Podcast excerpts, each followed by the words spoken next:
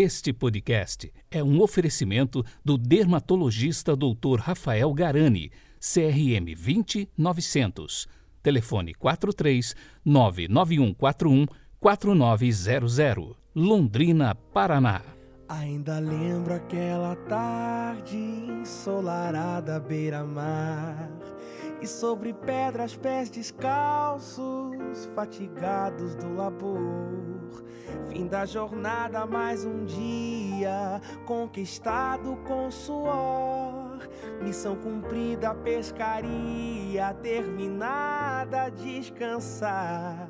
Mas de repente tu chegaste de uma forma natural.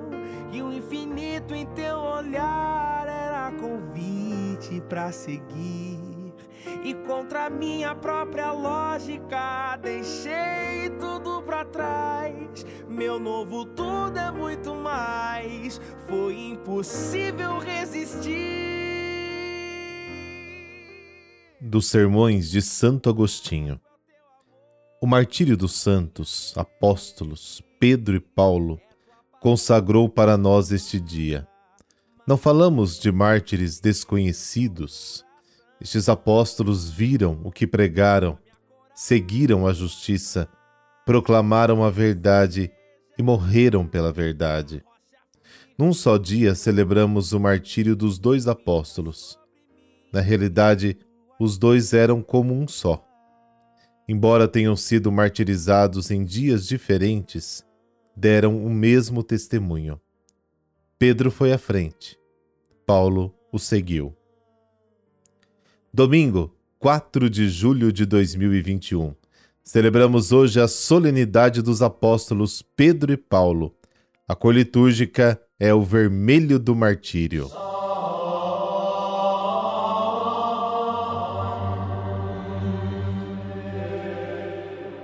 Pelo sinal da Santa Cruz Livrai-nos, Deus, nosso Senhor, dos nossos inimigos.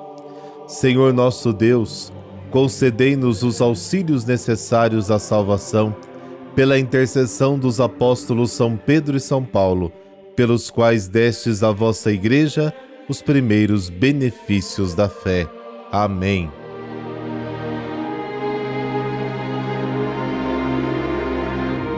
Mateus capítulo 16, versículos de 13 a 19. Naquele tempo, Jesus foi à região de Cesareia de Filipe e ali perguntou aos seus discípulos: Quem dizem os homens ser o filho do homem? Eles responderam: Alguns dizem que é João Batista, outros que é Elias, outros ainda que é Jeremias ou alguns dos profetas. Então Jesus lhes perguntou: E vós, quem dizeis que eu sou? Simão Pedro respondeu: Tu és o Messias, o Filho do Deus vivo. Respondendo, Jesus lhe disse: Feliz és tu, Simão, filho de Jonas, porque não foi um ser humano que te revelou isso, mas o meu Pai que está no céu. Por isso eu te digo que tu és Pedro, e sobre esta pedra construirei a minha igreja, e o poder do inferno nunca poderá vencê-la. Eu te darei as chaves do reino dos céus. Tudo que tu ligares na terra será ligado nos céus. Tudo que tu desligares na terra será desligado nos céus. Palavra da salvação. Glória a vós, Senhor.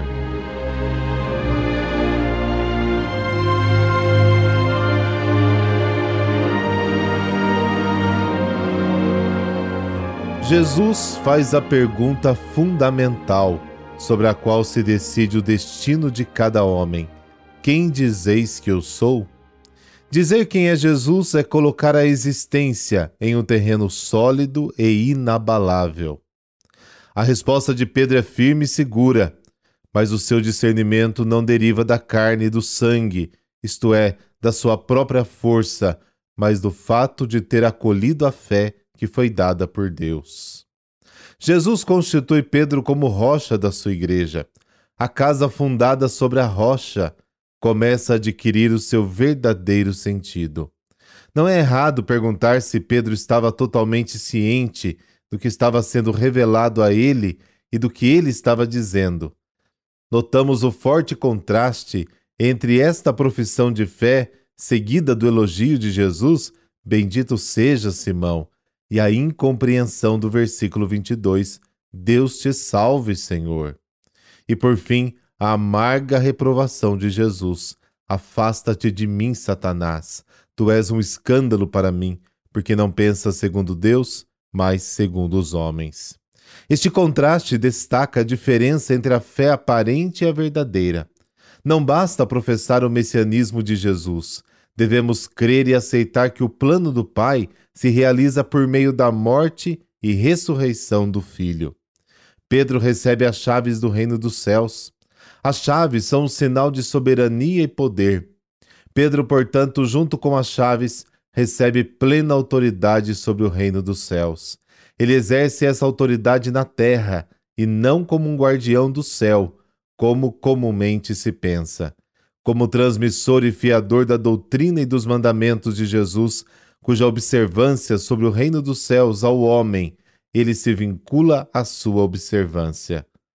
Os escribas e fariseus, como portadores das chaves até então, haviam exercido a mesma autoridade, mas rejeitando o evangelho, eles não fazem nada a não ser se fechar ao reino dos céus e aos homens. Simão Pedro toma o seu lugar. Se considerarmos cuidadosamente esse contraste, parece que a principal tarefa confiada a Pedro é abrir o reino dos céus. A igreja não pode ser identificada com o reino dos céus. O reino dos céus é confiado à igreja como povo de Deus. Nele vivem homens destinados ao reino. Pedro cumpre seu serviço na igreja quando nos convida a recordar a doutrina de Jesus que permite aos homens entrar no reino. No judaísmo, os equivalentes de amarrar e soltar têm o significado específico de proibir e permitir, em referência aos pronunciamentos doutrinários. Ao lado do poder do magistério existe o poder disciplinar. Nesse campo, os dois verbos têm o sentido de excomungar e remover a excomunhão, ligar e desligar. Pedro tem uma função exclusiva e única: é e continua a ser a rocha da igreja do Messias Jesus. Em seu ofício, ele substitui os escribas e fariseus, que até agora carregavam as chaves do reino dos céus. Cabe a ele tornar válido o ensinamento de Jesus com todas as suas forças. Que missão, hein?